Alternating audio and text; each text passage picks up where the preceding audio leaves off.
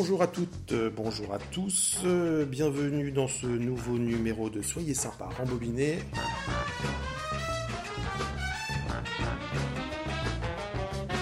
Évidemment, je suis avec, euh, avec Sylvain, Sylvain Perret pour parler de tout ça. Bonjour Sylvain. Bonjour Jérôme.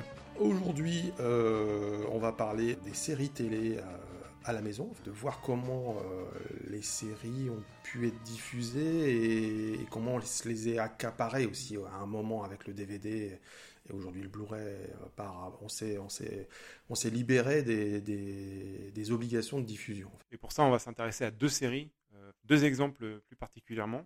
Cosmos 1999 et X-Files aux frontières du réel. On s'est dit que euh, voilà, pendant très longtemps, euh, si vous avez vécu dans les années 80, voire un peu 90, on était dépendant en fait des, des, chaînes euh, et même ceux qui étaient avant dans les années 60 évidemment.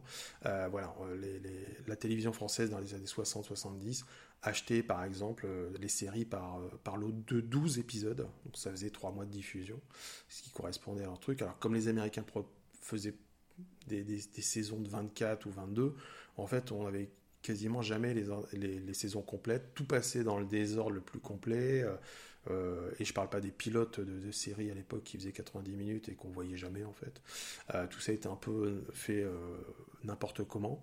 Et, c'est vrai que dans les années 90, il y a eu aussi bah, l'apparition des, logos de chaînes aussi en haut, en haut à droite ou à gauche, des coupures pub, les synthés qui apparaissent pour, pour annoncer le programme d'avant. Donc tout ça quand même n'a pas été très respectueux en fait de, de alors qu'a priori la série est faite pour euh, pour passer en télé et je parle pas de la 5 qui passait euh, tout et n'importe comment. Enfin ça, a été le, le, pire, le pire de, de, de, et en VF euh, voilà coupé, voilà il y avait quand même, il y avait quand même de la censure. On a beaucoup critiqué Netflix ou autres ces dernières ces derniers mois sur sur des, des, des cas qui, qui en valaient pas le coup en fait mais mais qui voilà, les séries étaient déjà censurées quand même. Hein. M6, quand il passait un épisode à 20h30 euh, euh, ou à 19h, et, on parlait tout à l'heure euh, en antenne des, experts qui passaient sur TF1 le dimanche après-midi.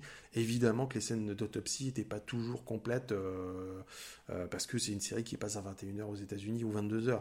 Donc il y avait quand même tout ça qui, qui rentrait en ligne de compte. Euh, et, le DVD, le DVD va changer ça en fait. C'est-à-dire que le, DVD, c'est les épisodes dans l'ordre, euh, uncut, ce qui était le cas des experts, hein, c'était uncut en, en DVD, euh, la VO, la VO, l'accès à la VO évidemment sur les séries récentes, mais sur les séries anciennes, qu'on a découvert. voilà, Amicalement Vôtre en VO, Cosmos 99 en VO, Star Trek, plus c'est des doublages québécois pour ces deux dernières séries. Alors évidemment, il y a eu Continental euh, qui avait proposé dans les années 90 quelques épisodes de, de, Chapeau et bottes de cuir en VO.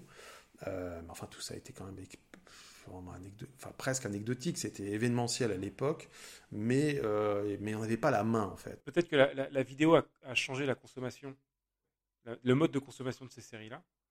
Là, c'était quand même quelque chose qui devait peut-être bien s'écouler, ou suffisamment pour, qu'on continue à voir effectivement après, après Twin Peaks, après, euh, euh, après euh, Le Prisonnier, etc. D'autres séries qui, qui entraient, mais je pense que les tirages ne devaient pas être non plus énormes parce que c'est quelque chose qui, était réservé à une niche. Ça prenait de la place, ça coûtait super cher. Oui, oui, c'est-à-dire que j'ai regardé un peu. Les Sentinelles de l'air, les Thunderbirds étaient sortis en VHS en 85. Enfin, et les Sentinelles de l'air, c'est une, série de 32 épisodes d'une heure et il y avait eu euh, donc 32 euh, cassettes. donc un épisode par cassette. Euh, donc ça vous prend une étagère complète, hein, alors que a priori en, DVD ça prend quasiment pas de place. donc il y, a eu des essais en fait, des tentatives de sortie en de séries. alors il y a quand même la, première vraie série intégrale à sortir en VHS. c'est en 81, donc il y a quand même 40 ans. c'est Les Dames de la Côte un feuilleton français, on dirait une mini-série aujourd'hui, mais un feuilleton français de, Nina Campanaise. Euh, donc il y avait cinq cassettes, quoi. Donc il y avait, euh, c'était sorti à l'unité et en coffret, j'ai retrouvé l'info. Il y a eu Dallas aussi, il y a eu quelques cassettes de Dallas, euh, donc, donc, donc voilà, mais c'était quand même, même la petite maison à prairie, il y a une ou deux cassettes. Tout ça, c'est une tentative à, l'émergence de la VHS locative, vente vers 81, 82, enfin où tout et n'importe quoi sortait. Hein, c'était, passionnant, une époque assez passionnante, que le DVD va connaître aussi en 2000 à 2001, au plus fort de, de, son succès. Tout ça pour dire que voilà, il y a une première vague dans les années 90 avec Le Prisonnier en VHS, euh, suivi très vite des Envahisseurs, euh, euh, de Zorro, Le Fugitif, qui, qui, qui était encore à l'époque une série assez connue. Euh, et Chapeau et Bottes de Cuir, euh, qui, a, marqué les esprits parce qu'il y a eu des coffrets. Euh, Patrick McNee, Linda Thorson sont venus à Paris faire la promo, des dédicaces à la Fnac. Donc il y a quand même eu. voilà. Mais, mais bon, voilà, ça c'est au début des années 90. Et après, le, vrai, le vrai changement, c'est 99, avec à nouveau le prisonnier en, DVD. Et puis l'apparition de bonus, quoi, de compléments sur, sur, sur, ces, sur ces séries vintage et, donc en 2000 de, de, Dix-Files. Le mouvement de se dire on va collectionner euh, euh, des intégrales ou des épisodes de séries chez soi, euh, c'est quand même assez tardif, quoi. À la différence des films, où là c'était plus facile, ça n'empêchait pas les gens d'enregistrer à la télé les épisodes de, de, leur série préférée et de, faire leur propre vidéothèque. Hein. Mais, en, voilà, mais en support enregistré, la VHS a été quand même assez anecdotique à ce niveau-là. Et le Laserdisc, on n'a pas parlé, mais il y a eu des séries euh, sur Laserdisc Ah oui, évidemment. Euh, quand on parle de marché de niche, euh, bah, il faut aller au Japon, qui ont sorti Urgence, qui ont sorti voilà, des choses. Beaucoup de choses sont sorties au Japon en, coffret hyper, hyper cher, évidemment, parce que c'était souvent c'était par demi-saison. Il y avait 12 épisodes, ben, donc sur ça fait ça fait 6 disques par coffret et un épisode, une heure par face. Euh, les Américains ont sorti Le Prisonnier, Cosmos 99, des choses comme ça, euh, avec des masters qui n'étaient quand même pas terribles, terribles, quoi, de toute façon. Euh, donc voilà, mais ça, ça existait en France, à part quelques épisodes d'X-Files, le pilote de la série Robocop, enfin, tout ça est assez anecdotique et, fait d'opportunités, en fait, en fonction de l'actualité. Bah, X-Files, justement, on va, on va commencer par là. Alors, X-Files, qu'est-ce que c'est? C'est une, série d'abord diffusé aux États-Unis en septembre 93, et on voit euh, l'agence Scully du FBI euh, qui se voit confier une mission, c'est de suivre les agissements de Fox Mulder, euh, qui est un autre agent du FBI, mais qui a des, qui est considéré un peu comme le, chien fou du FBI, et donc il faut un peu le suivre parce qu'il voit des extraterrestres partout, des complots gouvernement, du gouvernement, voilà, des affaires étranges. Et justement, lui, il travaille euh, dans un bureau un peu spécial. C'est les affaires non classées, les X-Files. il a la cave, quoi. Il a la cave, exactement, littéralement. Et euh, les deux personnages vont, euh, vont suivre les affaires ensemble, qui vont être faits de, de monstres, d'insectes, de, d'extraterrestres, de, de, complots en tout genre. Et ce qui est intéressant, c'est que dit comme ça, on, va, on va crever l'abcès maintenant parce que comme ça, ça va être fait. Dit comme ça, on peut imaginer une série un peu complotiste, même si le complotisme est au cœur de, certains agissements de, Mulder.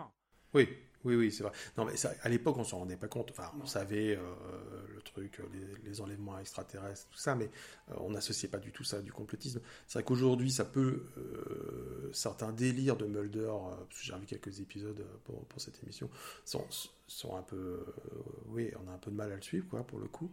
On est plutôt du côté de Scully. Alors que je pense qu'à l'époque, on, était, on, on, avait envie d'y croire.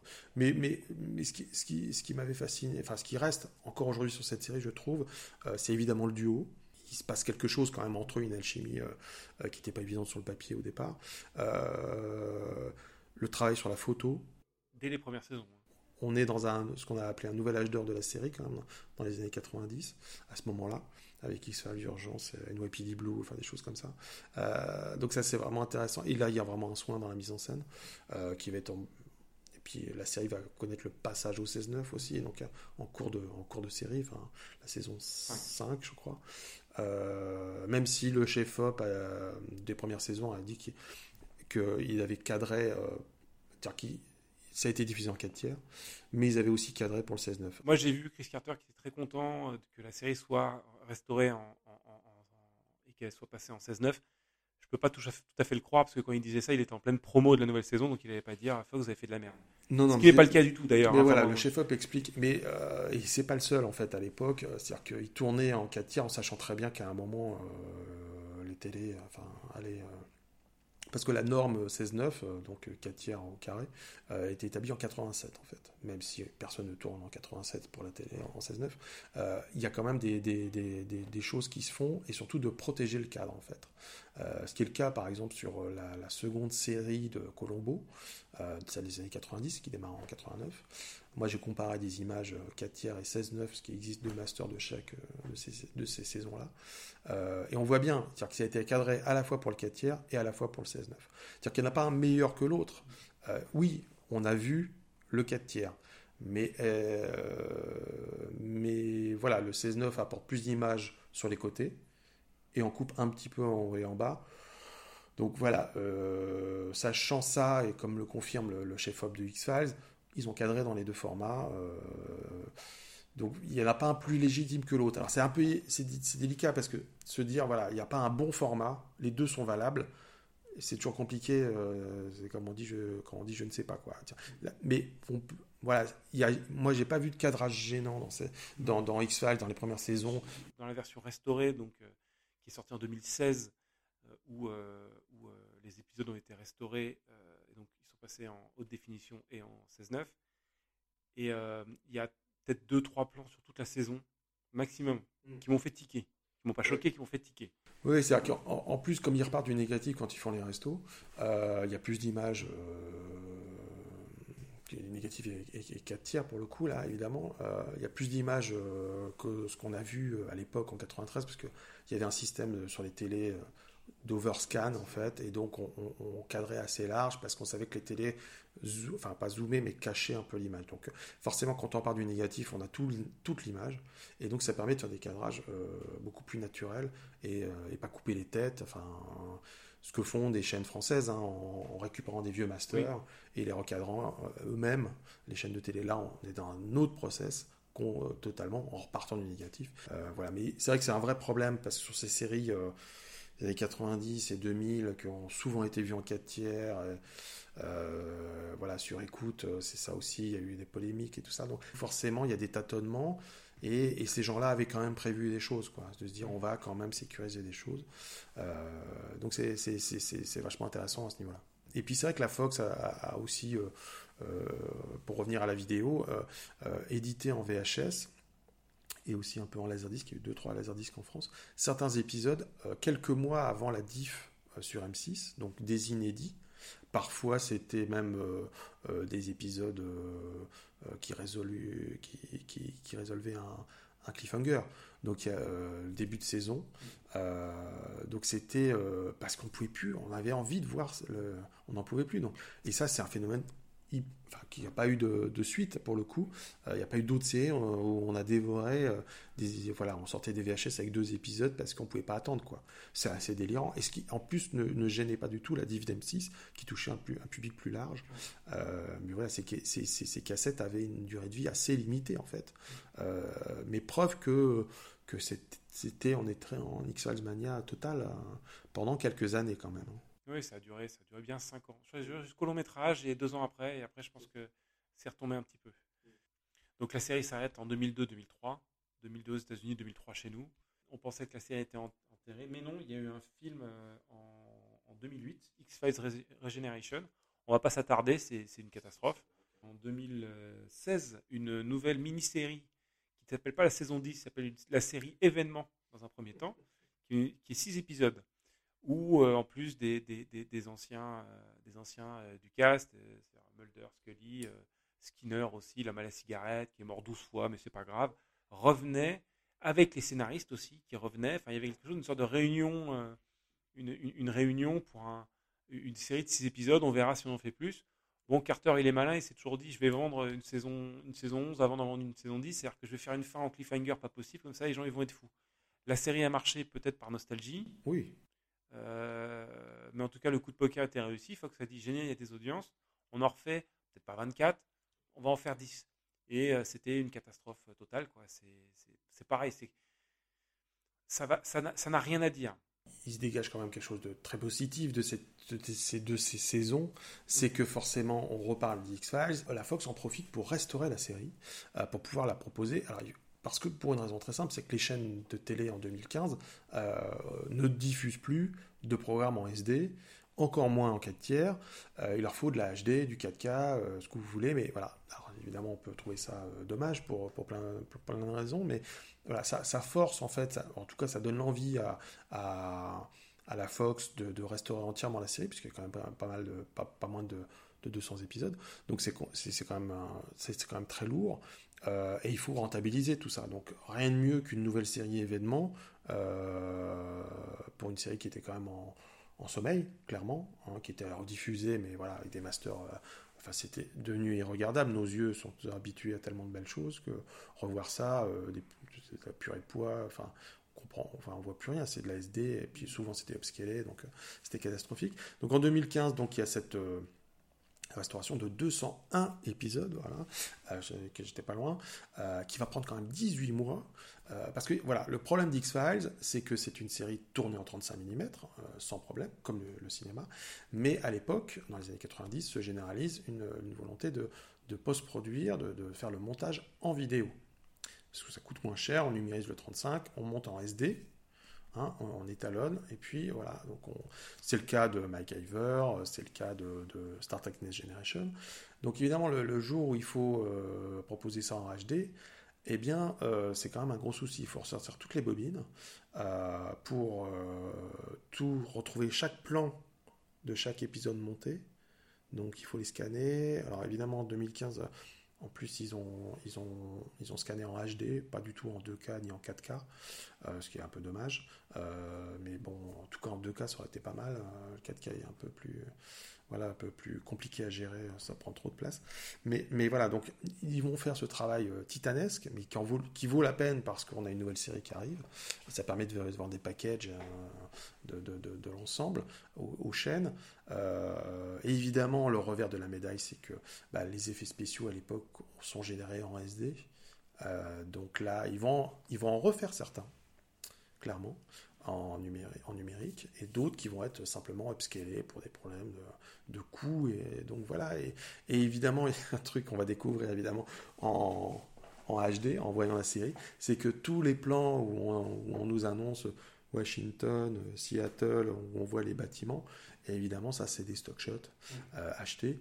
Et donc, bah, là, on est dans l'upscale et dans le recadrage pour le coup, parce que c'est souvent des stock shots en 4 tiers et en SD. Donc, ça pique les yeux. Parfois, il va manquer des plans c'est-à-dire qu'ils vont pas retrouver les éléments 35 euh, mm, donc euh, des champs contre champs, euh, champs SD, champs contre champs HD. c'est très peu, hein, c'est quelques plans par-ci, par-là. précisons-le, en fait, la restauration est, très belle. oui. Elle sert la série. Première, ouais, ouais, on, a un gain énorme. Là, on va, on va, on va pointer les quelques problèmes euh, pour chipoter. Oui, mais, c'est parce qu'il faut le dire. On redire à la fin, mais oui, bien sûr, non, bien sûr, tout à fait. Et c'est pas spécifique à X-Files. Hein. Next Generation a le même problème. Alias euh, sur Disney Plus, ou ce qui est proposé en HD, a les mêmes soucis de euh, de stock shot et de, et de plans euh, perdus, quoi. Donc, euh, parce qu'on là, on parle quand même de 200 épisodes, donc avec, enfin, c'est des milliers de bobines, mm. donc c'est un coût monstrueux. Hein. Je sais que Next Generation, ça avait coûté plusieurs millions de dollars, qui n'ont absolument pas été rentabilisés par, par les ventes de Blu-ray, hein, qui ont été une catastrophe. heureusement, bah, le, streaming et les, les, contrats avec Netflix et autres payent ces restaurations, hein, clairement, heureusement. Euh, parce que sinon ces, séries seraient invisibles. Quoi. Donc voilà, on chipote, mais. Et puis, il y a aussi un problème de, de, police de caractère qu'ils n'ont pas retrouvé. Enfin, bon, c'est pas très grave, mais euh, on s'y habitue. Mais c'est pas. aussi. Euh, oui, le générique a été généré en vidéo à l'époque. Donc bon, c'est un mix. Hein. Il, y a, il y a à la fois de l'upscale et. enfin bon, c'est pas très très grave. la série.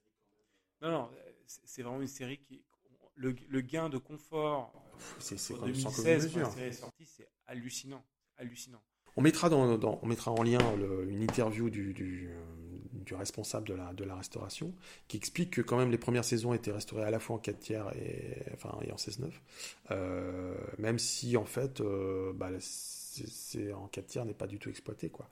Euh, que ce soit sur Prime il y a 2-3 ans, aujourd'hui sur Disney ⁇ et en Blu-ray. Euh, parce que voilà, l'intérieur de la, série est disponible en streaming, en Blu-ray. Alors le problème du Blu-ray, c'est que, enfin, on critique beaucoup le streaming en disant, mais demain ça sera plus dispo. voilà, pour le coup, ça sera tout le temps dispo parce que c'est catalogue Fox qui appartient à Disney+, donc ils vont laisser ça en permanence. Alors que là, pour le coup, les Blu-ray ont été édités mais ne seront pas réédités. Donc on va commencer à avoir du mal à les trouver. Ça, va être épuisé. Les, Blu-ray sont sortis en 2016, euh, comprenant les, les 9 premières saisons. Il y avait un trou pour la saison 10, enfin la série événement qui devait arriver ensuite. Je crois qu'il y a eu des rééditions avec euh, la, saison, la saison 11. Euh, puis les films sont toujours disponibles autre part. j'ai l'impression, moi, aux États-Unis, ils étaient disponibles à l'unité. Donc moi, c'est le choix que j'ai fait. Mais au début, j'étais content parce que je pouvais les toucher pas très cher dans les promos une par une. Mais là, depuis quelques temps, si vous, avez fait comme moi, dépêchez-vous parce que j'ai l'impression que c'est épuisé. Oui, c'est le, le, même cas sur Chapeau et bottes de cuir euh, chez Studio Canal. Euh, c'est quasiment introuvable euh, aujourd'hui à un prix décent. et je parle pas d'Amicalement Vôtre et du Prisonnier, je parle toujours de Blu-ray. Hein. chez TF1 Vidéo, il y a eu un premier tirage et, c'est tout. Parce que ça n'a pas marché. C'est-à-dire qu'il faut aussi se dire que les séries vintage euh, série de patrimoine, on peut dire aussi, pourquoi pas, ne marche pas bien, ou en tout cas au début du. Oui, tu parles, tu parles du prisonnier, de Chapeau botte de cuir et de et de amicalement votre X-Files est sorti beaucoup plus tard. Oui, c'est ça. Il y a ça aussi qui joue, mais c'est peut-être sorti trop tôt. Il y a eu, euh, il y a eu les premières saisons de, Twilight Zone et 4 dimension qui n'avaient pas marché. Ça s'était arrêté. Donc, ouais, c'est quand même compliqué, quoi. Parlons rapidement des suppléments euh, de la série. Oui. Pas forcément très intéressant. Non, il y, en avait beaucoup. Euh, c'est vrai qu'à l'époque, ça, c'était, euh, faut se mettre dans le contexte, c'était vraiment intéressant, quoi. Il y avait les commentaires audio de Rob Bowman, Chris Carter sur certains épisodes clés, tout ça.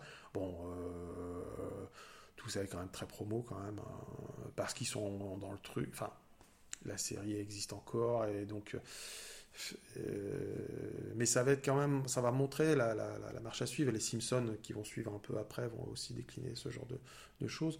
Mais on reste quand même dans, en tout cas sur X-Files, dans des aspects assez promotionnels, même s'ils reviennent euh, quelques années après sur les premières saisons. Je sais pas ce que tu en penses, mais ils reviennent quelques années après, oui et non, parce que c'est très peu de temps après. Parce que les bonus, c'est des bonus qui étaient déjà tournés pour la VHS.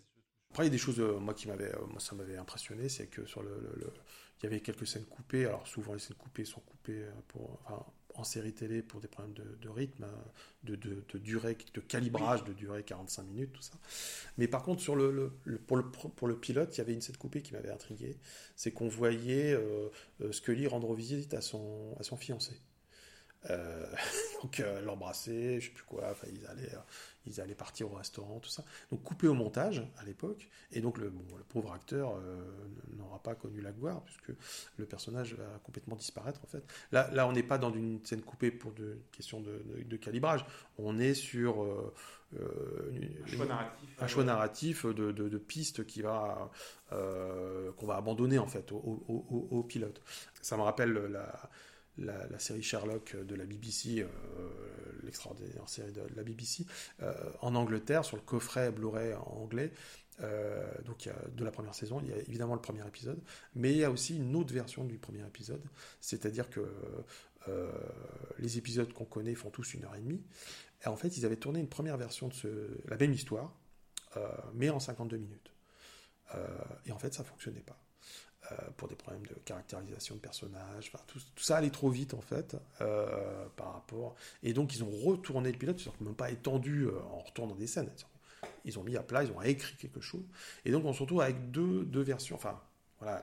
Et moi je, suis persuadé que la série n'aurait pas marché, pas marché aussi bien, n'aurait enfin pas marché, n'aurait pas été aussi qualitative en 52 minutes. Mmh. elle a besoin, elle avait besoin de 90 minutes pour, pour, euh, pour s'épanouir. Donc, et ça, c'est des bonus passionnants, quoi. Euh, sur X-Files, c'est un peu plus, voilà, un peu, un peu plus mesuré, mais... Il y a une, une, autre scène coupée qui est assez intéressante et assez amusante. Euh, c'est l'apparition d'un... Il y a un personnage assez mythologique qui, qui, dure pendant toute la première saison, qui s'appelle Gorge Profonde, qui est l'indique, qui, qui, qui, raccorde avec le, le, côté côté euh, nixonien. oui, oui, c'est le, nom, c'est le nom de, de l'indique de, des, journalistes du Washington Post pour euh, Nixon, la Watergate. Watergate ça, cherchez C'est ça. Le personnage, on peut spoiler, je pense, disparaît dans la saison 1. Et dans la saison 2, il est remplacé par un autre personnage qu'on verra quelques épisodes, 7 ou 8, qui s'appelait Monsieur X. Et, ce qui est amusant, c'est que dans les scènes coupées, on voit la, scène de la, de, la, de, la, de la rencontre entre Mulder et son indique, Monsieur X, mais qui est joué par non seulement un autre acteur, mais même une autre actrice. Ah, d'accord. Et ce qui est surtout très amusant, c'est que ce, choix-là a dû être décidé à la dernière minute, parce qu'en en fait, ils ont gardé le chant sur Mulder, et ils ont remplacé par un nouveau contre-champ. Et donc, on voit qu'ils ont bidouillé un petit peu dans le montage. C'est assez étonnant, parce que quand, on voit l'épisode, on ne s'en rend pas forcément compte, mais quand on le sait, c'est assez frappant. Ça, reste effectivement, euh, comme on disait, anecdotique. Euh, il y en a une dernière, euh, un épisode qui avait beaucoup marqué, qui s'appelait La Meute. Très, très sombre, très, très violent c'est une, famille de consanguins. Euh, ça s'ouvre avec sous la pluie, euh, il, fait sombre. Euh, on entend un, bébé. On, comprend qu'une femme accouche, il y a un bébé, ils font un trou et puis ils mettent le, bébé mort ou à moitié mort dans le. Et puis ils bouchent le truc. C'était oh, enfin, jamais vu pareil à la télé encore une fois. Et ce qui est intéressant, c'est qu'il y a une version uncut entre guillemets de cet épisode qui allait un tout petit peu plus loin. Ils se sont dit pour passer la censure, on avait baissé le son, on avait enlevé les effets sonores par rapport à notre premier montage. Et là, on peut voir cette intro avec d'autres bruits euh, supplémentaires, euh, etc. Donc c'est pareil, c'est plutôt de l'ordre de l'anecdotique, mais c'est plutôt bien de la voir et d'avoir. Euh, D'accord. Oui, c'est fou, hein, c'est fou. Et bon, évidemment, le dernier grand mystère de, de d'X-Files, c'est le making-of du dernier épisode qui s'appelle The Truth, hein, la, vérité. Ce making-of qui, fait, qui été proposé en DVD zone 1 dans le coffret de la saison 9 n'avait pas traversé euh, l'Atlantique. Je ne sais pas pourquoi, mais il n'était pas dans le coffret zone 2. Il fait 90 minutes, et donc un making-of de, voilà, on termine la série. Euh, il fait 90 minutes. Et donc on l'avait pas vu en France, et quand le Blu-ray est annoncé, je me dis, bah, ils vont peut-être réparer l'erreur, quoi. Enfin, en tout cas, corriger ce, manque. Et ce qui va être fait, quoi. Sauf, sauf que euh, il ne fait plus 90 minutes, mais, mais 67 minutes. Je ne sais pas pourquoi. Je, qu'est-ce qu'on nous, qu'est-ce qu'on nous cache? Encore un mystère. Voilà, encore un mystère. Peut-être faire une petite pause musicale? On va faire une petite pause musicale avec. Euh, alors attention, hein, on n'est pas, on n'est pas avec euh, Mireille Mathieu euh, ou Pierre Richard. On est avec Monsieur Ennio Morricone. Et après, je vous dirai le lien qu'a ce morceau avec notre histoire.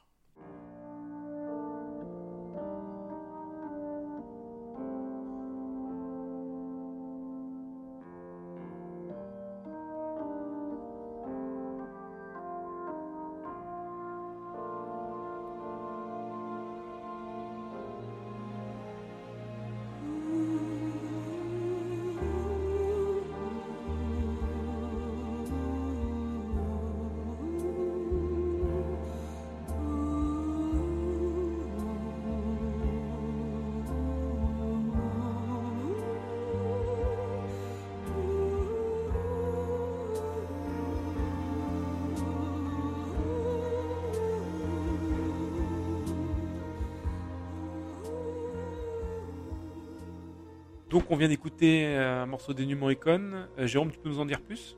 Et je peux faire ça, je peux faire ça, je peux vous dire que c'est lié à Cosmos 1999, parce que euh, dans les salles italiennes en 1975 sort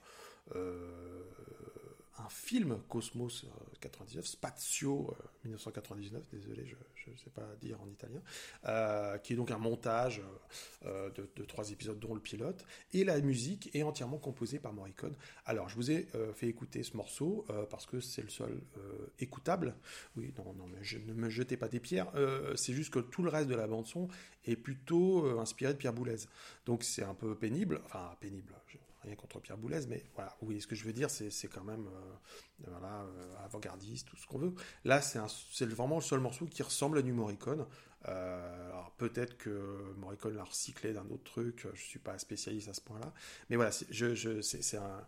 Et puis Morricone n'a jamais été quand même très très à l'aise avec la, SF, et après il fera la musique de l'humanoïde d'Aldo Lado, euh, qui n'est pas non plus une de ses plus grandes euh, réussites, mais, mais j'adore Morricone, hein. j'ai l'impression de, de... détruire un, mythe, mais donc voilà, tout ça pour dire que voilà, la série est exploitée une fois euh, en salle en Italie, euh, quelques mois avant euh, la diffusion sur la rail. tout ça parce que, parce que aussi ça se faisait pas mal dans les années 70 de, projeter des, séries en salle dans plusieurs pays européens, pour une raison assez simple. On a vu Chapeau de cuir. On, a, vu Bonanza, les, les, Man from Uncle, des agents très spéciaux, enfin plein de choses. Amicalement Vôtre en Espagne, pour, pour une raison souvent assez simple, c'est que les télévisions diffusaient les séries en noir et blanc à cette époque-là. Donc c'était l'occasion de montrer des choses en couleur sur les écrans euh, de cinéma. Euh, donc ça leur donnait un attrait. Euh, alors après évidemment, voilà, c'est tout ça est assez anecdotique, mais il y a eu une diffusion des séries sur grand écran, en fait, dans, puis qui s'est pas un peu prolongé vers la fin des années 70-80 avec Galactica, qui permettait de, de, rentabiliser des projet très lourd comme Galactica qui coûtait très cher en 78. Donc on sortait les pilotes euh, de séries en Europe, Buck Rogers, Hulk. Euh, on aura même, euh, là c'est plus bidouillé, mais on aura un double épisode de, L'homme qui les 3 milliards en France. ça va s'appeler Steve Austin contre les extraterrestres, hein. distribué par la Métro, Metropolitan Film Export, avec cette bande-annonce incroyable. Il faudrait que je, je retrouve l'extrait, euh, qui s'en mêle un peu les pinceaux, euh, parce que c'est Steve Austin contre les, extraterrestres, avec Steve Majors dans le rôle principal. Bon, il s'appelle Lee Majors, mais pas Steve. Donc ça, bon, allez, c'était un peu, c'est pas grave, tout le monde s'en fout. Euh, on balance ça comme ça, quoi. Donc. à propos du film ou de la version long métrage Cosmos 99, je crois que des scènes avaient été tournées supplémentaires, non? Oui, ça c'est pour une exploitation, une exploitation vidéo en fait.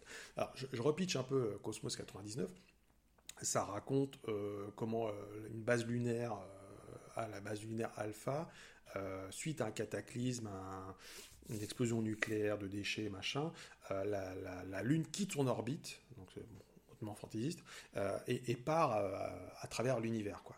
Et donc il y avait eu une version un peu plus longue qui avait été remontée pour la vidéo, pour les, au début des années 80, avec des scènes qui se passent sur Terre, qui nous montrent ben, voilà, qu'est-ce qui se passe sur la base alpha, euh, alors que normalement il n'y a pas de, toute la série se passe entièrement sur la base lunaire, même au début du premier épisode. Je sais pas si je suis assez clair, mais voilà, on a tourné des scènes un peu plus longues, parce que le pilote fait un peu 70 minutes.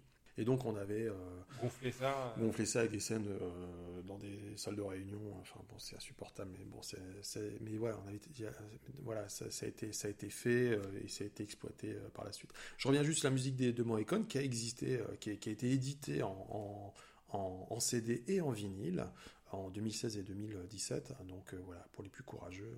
Je reviens juste donc sur, sur Cosmos 99, qui est donc une série euh, qui va être diffusée à partir de septembre 75 en Angleterre, c'est une série anglaise, hein, euh, septembre 75 en Angleterre, décembre 75 en France, donc très très tôt, après, parce qu'à l'époque, on voyait plutôt les séries 2-3 ans après. Ce qui est intéressant dans, Cosmos, c'est que euh, on est dans un des derniers vestiges, parce qu'on est en 75 à la diffusion, donc on est deux ans avant Star Wars.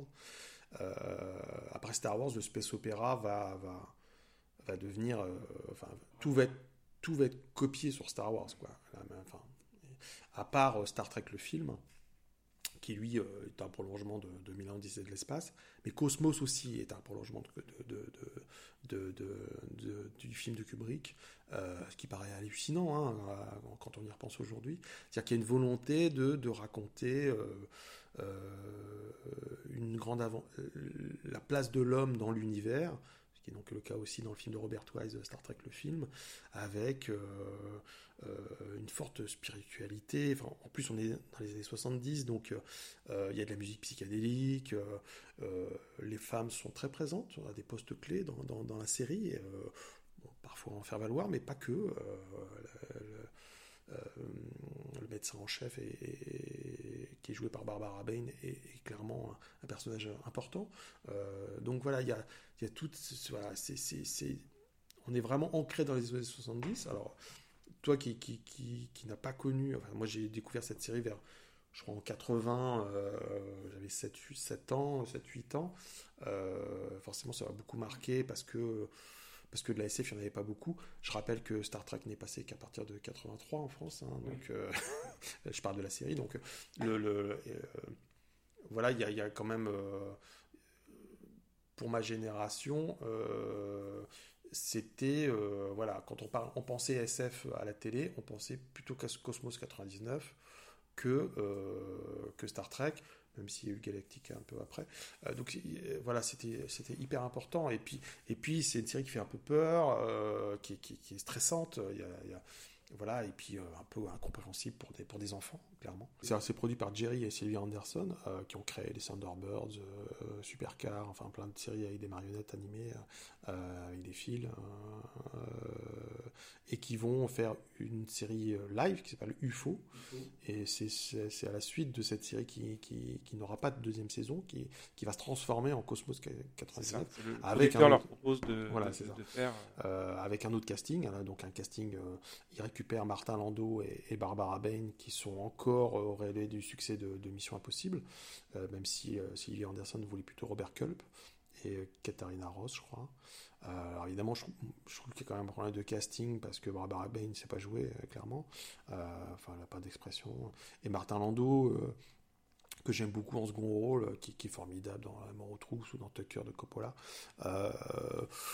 comme leader, ça manque un peu de charisme, je trouve un peu. Alors il y a Barry Morse euh, qui, est, extraordinaire en, vieux sage scientifique, mais ça, je, ne suis pas totalement fou du, casting, euh, mais c'est vrai que on est quand même dans le pas de def et tout ça, donc c'est vrai que c'est une série assez compliquée à mon avis à appréhender aujourd'hui, euh, malgré euh, des par contre, les effets spéciaux sont assez. Magnifiques. Oui, effectivement, les maquettes. Et... C'est Brian Johnson qui fait les effets spéciaux, euh, qui fera après euh, l'Empire contre-attaque et puis et Alien, si mes souvenirs sont bons. donc, oui, il y a un énorme travail là-dessus, parce qu'il y a beaucoup d'argent.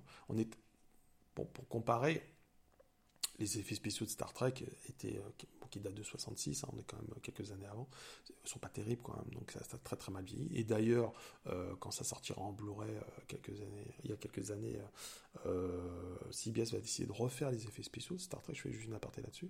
je parle de Star Trek classique, hein, la, série, la série originale. et il est possible en multi-angle de choisir de voir les effets spéciaux d'époque ou les effets spéciaux refaits, plutôt bien faits d'ailleurs. Mais voilà, donc je reviens à, Cosmos, c'est une série hyper impressionnante pour l'époque, même trop luxueuse pour l'époque, pour les, pour, les, pour les canaux de diffusion, et euh, visuellement, c'est une série qui s'épanouit très très très très bien en, en Blu-ray, en HD. Quoi. Alors, je, reviens justement sur la diffusion, ça passait dans une émission qui s'appelait La Une est à vous, Samedi est à vous. Euh, avec Bernard Gollet, on votait par téléphone. Enfin, moi, j'étais pas là en 76, hein, mais, mais enfin, j'étais là, mais je, n'était pas l'âge. Et il faut quand même, ça passait le samedi après-midi, les gens votaient et ça cartonnait. ils pouvaient choisir plusieurs séries en fait. Dans, un genre euh, particulier. Et c'est Cosmos qui gagnait à chaque fois que.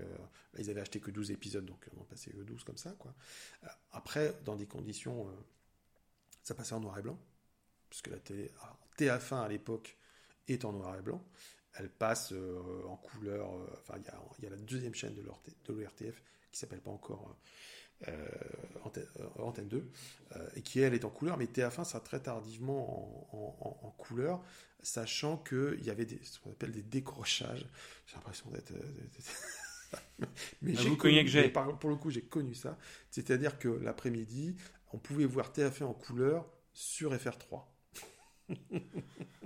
parce que c'était plus simple. Bon, je, résume, hein, mais voilà, il y avait un, on pouvait jusqu'à une certaine heure de l'après-midi FR3 passer les programmes de TF1 euh, euh, en couleur. Mais TF1 continuait en noir et blanc. Sauf que Cosmos passait après ce décrochage. continuait à passer en noir et blanc de toute façon. Donc, parce que j'ai retrouvé quelques infos là-dessus. Euh, et puis, non, surtout pour, être plus, plus, plus important, la série passait en 16 mm en France, comme énormément de séries étrangères. parce que déjà, les séries françaises, Tirer la fronde, tout ce qu'on veut, étaient tournées en 16 mm. Il y avait peu de moyens à la RTF, donc c'était tourné et comme il y avait peu de moyens, les séries qui nous arrivaient d'étrangers étaient tirées sur des copies 16 parce que ça coûtait moins cher. On ne voyait pas les séries comme elles devraient l'être, parce que toutes, les séries anglaises, la plupart, enfin, la plupart des séries anglaises, étaient tournées en 35 mm. Les Américains tournaient tout en 35. Euh, je sais pas, en Angleterre, chapeaulement et bottes de cuir, tout ça, amicalement vôtre, tout ça était tourné en 35. Heureusement, parce qu'aujourd'hui, ça permet d'avoir une image magnifique. Pour ce qu'on a pu retrouver, parce que l'Angleterre avait un autre problème aussi, c'est qu'il y a eu beaucoup de, c'est surtout la BBC.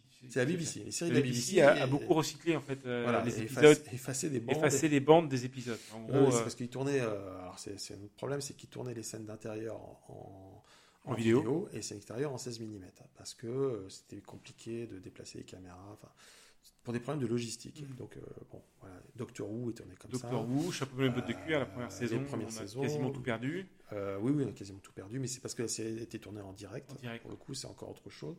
Euh, mais c'est vrai qu'après, tout, il y aura quelques séries en 16 hein, en Angleterre, mais pas beaucoup. Quoi. En France, tout était tourné en 16, et donc on voyait les séries étrangères en 16 mm, donc dans des, des une, qualité moindre, et, et aussi sur Cosmos euh, normalement, le générique euh, d'ouverture montre des images de chaque épisode, de, l'épisode qui va suivre. En France, on ne s'était pas pris la tête, même épisode, un générique unitaire pour toute la série, et point barre. Donc voilà, il y a quand même euh, une économie, un mépris aussi, quand même, clairement, c'est de la série. En plus, un chauvinisme, donc c'est la série étrangère, donc on garde ça un peu de, voilà, donc, et puis la SF, pour, continuer le... Oui, en plus la SF était quand même assez, assez mal vue. Euh, donc voilà, mais c'est vrai que la série marche quand même, va quand même très très bien marcher. Mais euh, en fait, on va très peu voir cette série. Euh, il y a quelques épisodes qui passent dans Temps X en 80, je crois, et Alain Carazé, c'était pendant l'été. Euh, Carazé va profiter pour passer un inédit avec Peter Cushing. en plus, il y a du cast, parce que l'épisode était jugé trop violent à l'époque de, de, la, de Samedi et Tabou. Et, par contre, euh, voilà, donc la saison, je, reviens sur la, production de la série. Il va y avoir une saison 2, mais très différente en fait. Donc avec un autre, avec un casting, euh, enfin il reste toujours Martin Landau et, Barbara Bain, mais Barry Morse disparaît sans qu'on l'explique. Et cette saison-là, on ne va pas la voir en fait en France avant 1987. Euh, donc, donc il y a un trou énorme en fait. Euh, sur la 5, parce que la 5 diffusait euh, à cette époque-là énormément de séries étrangères dans le désordre le plus complet, euh, mais, mais ce désordre permettait en fait de voir des inédits, parce qu'ils balançaient ça n'importe comment, donc voilà, je, précise que le doublage est québécois pour cette série. Il n'y a jamais eu de doublage français. Et donc ça avait été doublé. La saison 2 avait été doublée par les Québécois à l'époque, sans problème. Mais elle n'était jamais passée. Donc, et, donc la 5, au milieu, moi je me souviens, j'avais 14 ans. Et je vois dans le programme euh, dimanche matin Cosmos 99 euh, que je regarde parce que j'avais très envie de la revoir. Et là, je, je mais qui sont ces personnages?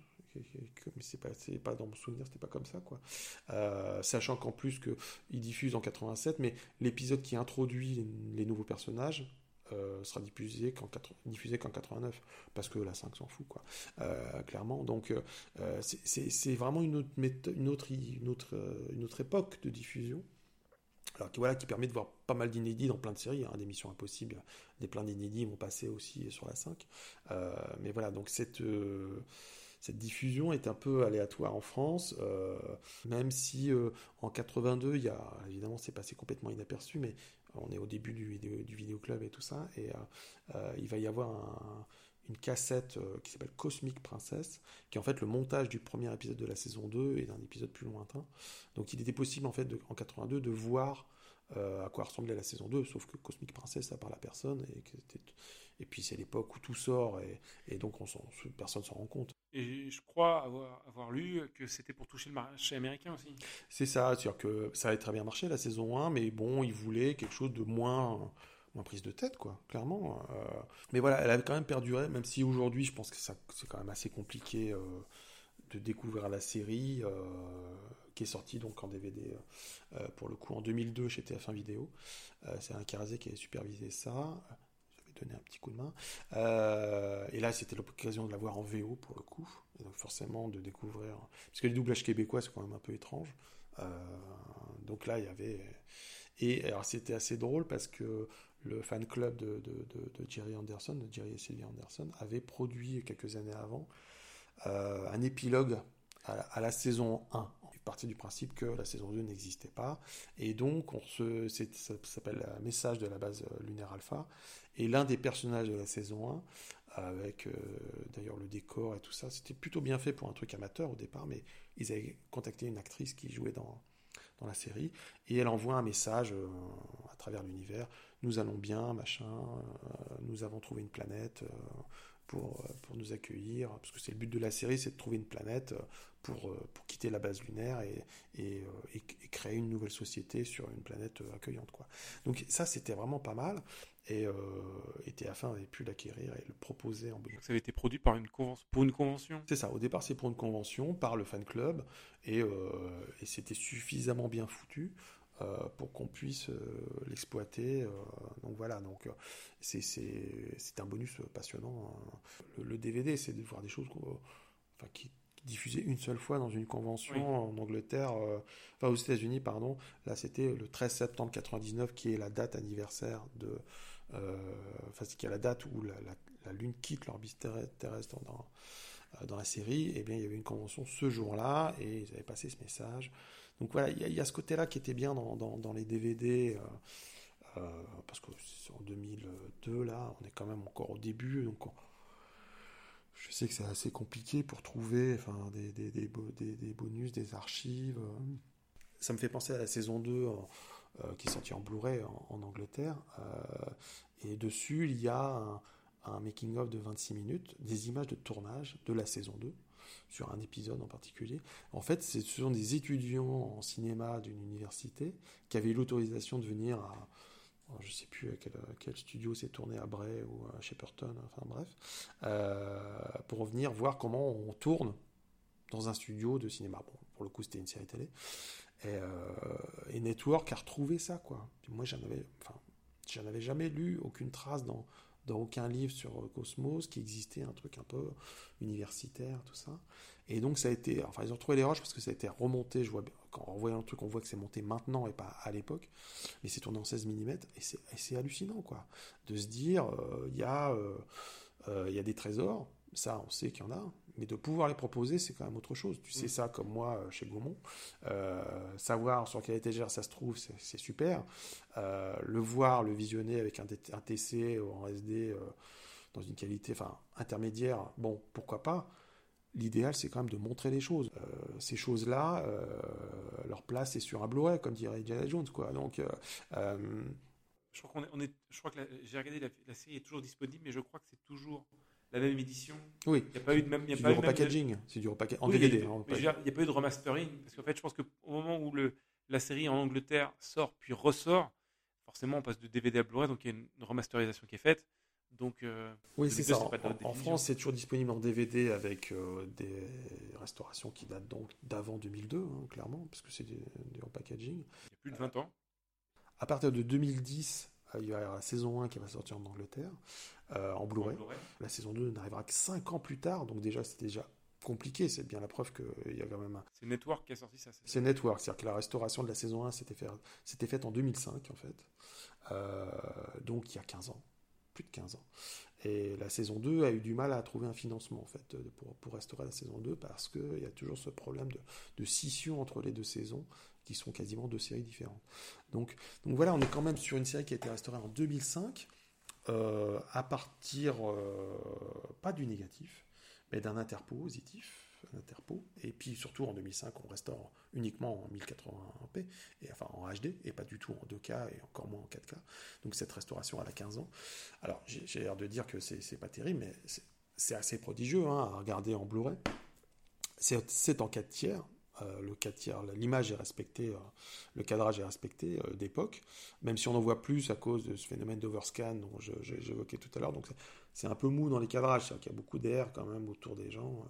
il, y a eu une, y a eu une version quand même 16.9 qui a été faite, en tout cas de la saison 1, parce qu'elle passe sur Paris Première. Hein. donc à l'époque, c'est les services techniques de la BBC, hein, c'est pas la, pas la chaîne BBC, mais c'est le service de restauration de la BBC qui a, pris en charge ces, restaurations pour, euh, pour Granada, qui est en loin. Euh, donc ils ont fait deux restos HD, 4 tiers et 16-9. parce qu'il faut bien, faut bien préciser quelque chose, euh, très rapidement, mais même je pense à l'origine, dès qu'il y avait une restauration qui était faite pour la haute définition, elle était faite avant tout, et c'est encore le cas aujourd'hui, pour la télévision avant d'être pour l'édition vidéo. Oui, la rentabilité se fait en télé, encore plus aujourd'hui où le marché vidéo est, j'allais dire, à l'arrêt. Non, mais il est, il n'est il ne génère plus les revenus qui permettaient de financer des restaurations. Ce qui, était, ce qui pouvait être le cas au milieu des années 2000. Euh, les revenus générés, enfin, je sais qu'à une époque, euh, la vidéo générait plus de revenus pour les studios américains que les entrées salles. oui. Ça paraît lointain, mais ça l'a été. Euh, pas longtemps, avant ça n'était pas. Hein. Donc le DVD générait quand même des revenus euh, monstrueux euh, qui pouvaient voilà, justifier plein de choses.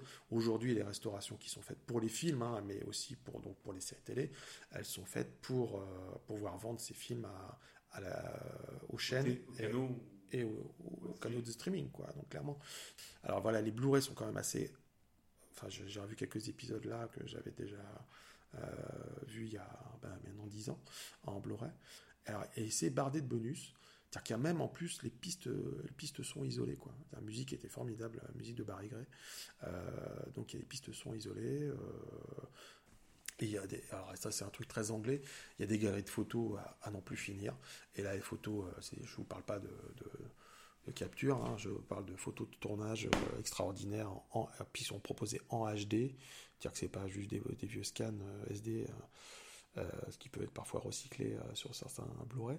Là, c'est vraiment du, c'est assez hallucinant. Des reportages aussi de, de la BBC dans le, studio de, d'effets spéciaux, de l'atelier d'effets spéciaux de Brian Johnson.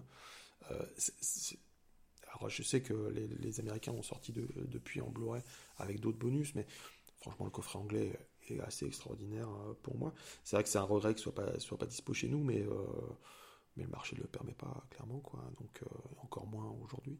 Euh, donc euh, donc voilà. Mais c'est vrai je voulais parler de cette série parce que qui qui au-delà de, de, ses qualités pour moi montre comment on pouvait traiter une série vintage en DVD et puis aujourd'hui en Blu-ray c'est un travail assez hallucinant quoi. Parce que là c'est très très complet quoi tu as aussi un DVD de bonus supplémentaire. oui, parce que parce que parce que le, fan club de Jerry Anderson, euh, dont je ne fais pas partie, mais euh, je connais quelques personnes là-bas, euh, qui s'appelle Fonderson, un jeu de mots, avait sorti pas mal de raretés en DVD en fait, des CD aussi de musique, hein, mais ils ont sorti un, un, DVD avec un doc d'une heure sur à la fois un doc, un doc sur UFO et un doc d'une heure sur, euh, sur Cosmos qui est vraiment bien foutu, mais qui est un peu recyclé en fait dans, dans les coffrets network, remonté, euh, enfin en tout cas déshabillé, hein, il fait plus une heure mais il est découpé quoi, et avec des propos de, de, plein de gens. Euh, pour le coup avec beaucoup de recul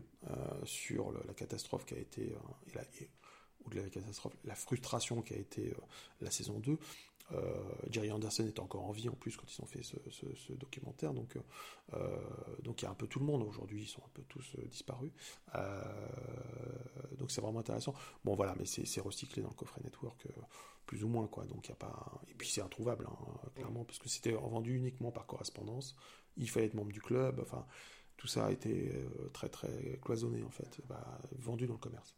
petit coup de cœur. Petit coup de cœur, oui. Bah, j'ai hésité euh, longtemps. Et puis, je vais dans un univers qui n'a rien à voir, un univers carcéral, avec un film coréen euh, qui s'appelle Battleship Island de Ryu Sung-wan, qui est assez euh, extraordinaire, qui existe chez nous. Je ne sais pas s'il est sorti en salle chez nous. Je me souviens qu'il était passé au FFCP, au Festival franco-coréen du film, qui avait fait un. Je ne l'ai pas vu là-bas, hein, mais il avait fait un effet assez, assez incroyable. Le public avait dit c'est génial, c'est la pépite, c'est incroyable. Qu'on, il faut qu'il sorte en salle. Je crois même que les programmateurs en avaient parlé à Metropolitan. Ça avait longtemps été en question. Je sais, je me souviens pas de la fin en fait. Je sais qu'en tout cas, il est sorti chez nous chez HK Vidéo euh, dans une édition 4 disques. DVD euh, et Blu-ray, en combo DVD et Blu-ray, 2 DVD, 2 Blu-ray. Pourquoi? Parce qu'il y a la version euh, cinéma de, de 2h12 et la version Director's Cut de 2h30. Et c'est un film assez, euh, assez extraordinaire. Je, l'ai vu il y a 3-4 ans euh, et je me souviens de, l'effet. Je, me suis même rendu compte de l'effet d'impression devant un film oh, que j'avais plus vu devant un film depuis des années et, euh, des années parce qu'on se blase, parce que voilà, on ne s'attend pas à ça. Et ça avait été un petit choc quand je l'avais vu.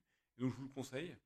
Euh, surtout que, je vais vous dire, le tout petit lien qu'il y a avec, euh, avec cette émission, c'est que euh, il y a une musique de Morricone. Je ne vous dis pas laquelle, je ne vous dis pas quand. et donc, comme on parlait de Morricone tout à l'heure, je me suis dit, bah, tiens. Bah, c'est un recyclage d'une musique de Morricone. C'est une reprise d'une musique de Morricone. C'est une reprise, pardon. il n'a pas composé. très connu. Voilà, donc, Et on, est en Corée, donc c'est pas, c'est pas à Hong Kong, c'est repris. ils, ont dû, ils ont dû payer les droits, c'est pas une version bon tant pis, volée à la 2-2. Ça avait du charme. Hein. Ça avait du charme. Voilà. et moi, je vous propose un livre qui a quelques années déjà, qui s'appelait, qui s'appelle un livre qui s'appelle Le mythe du director's cut. Euh, que tu as aussi, je crois, qui date de 2008.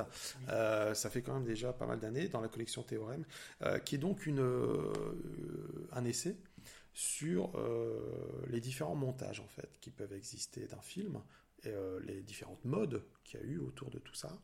Euh, et puis, et puis des, choses de base, c'est-à-dire que qu'est-ce qu'en fait un director's, cut, Au départ, c'est-à-dire que c'est le premier montage euh, qu'un réalisateur américain montre au studio. Il a, je ne sais plus combien de semaines pour monter sa version. Et après, il y a discussion avec le, studio pour voir si on fait des changements ou pas. Mais c'est, Après, c'est dans, le camp du, producteur. Si le producteur dit écoute, tu, me gonfles, je vais tout enfin, j'ai retourné je vais, faire autre chose, je vais changer la fin, etc. Le, réalisateur, soit il est de bonne composition, il dit bon bah d'accord, je vais le faire, soit il dit bah non, mais c'est pas grave, c'est un autre qui va le faire. Voilà, et puis bon, ça parle évidemment aussi de, de films inachevés. Je crois qu'il y, a des passages sur le jeu de la mort de, euh, Robert Clouse, enfin de, Bruce Lee. Robert Clouse, on s'en fout. Euh, mais, euh, mais voilà, de, de tout ça, qu'est-ce que. Et puis évidemment, découvrir plusieurs années après un, un, nouveau montage d'un film qu'on connaît par cœur, qu'est-ce que ça qu'est-ce que ça implique, qu'est-ce que ça, qu'est-ce que ça change euh, dans notre perception du film.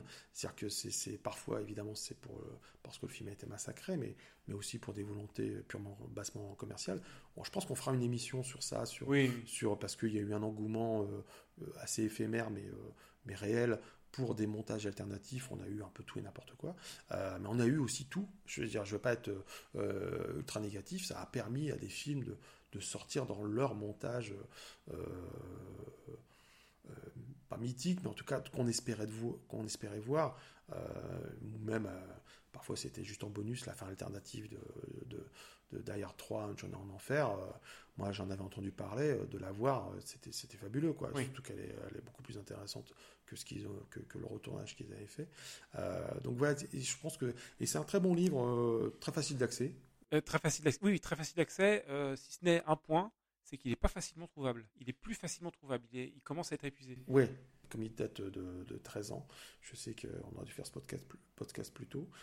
Mais ouais, c'est un débat intéressant et euh, parce que ça, change quand même la perception de, des films, surtout quand on voit des versions longtemps après est-ce qu'elles sont légitimes, surtout quand les gens sont plus là, leur montage de Soif du Mal, de Wells, des choses comme ça. C'est hyper intéressant, euh, même s'il y a forcément une, énorme curiosité, euh, se dire je vais voir des choses inédites de mon film préféré. il, y a, quand même voilà, cette, euh, cette envie-là quoi, qui n'est pas négligeable.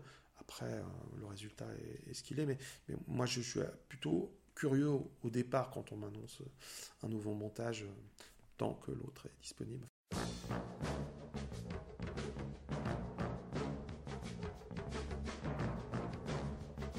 Voilà, on conclut là-dessus. Euh, voilà, donc c'était plutôt sympa. Bah, euh, c'est trop long pour. Euh, c'était trop long, mais pardon.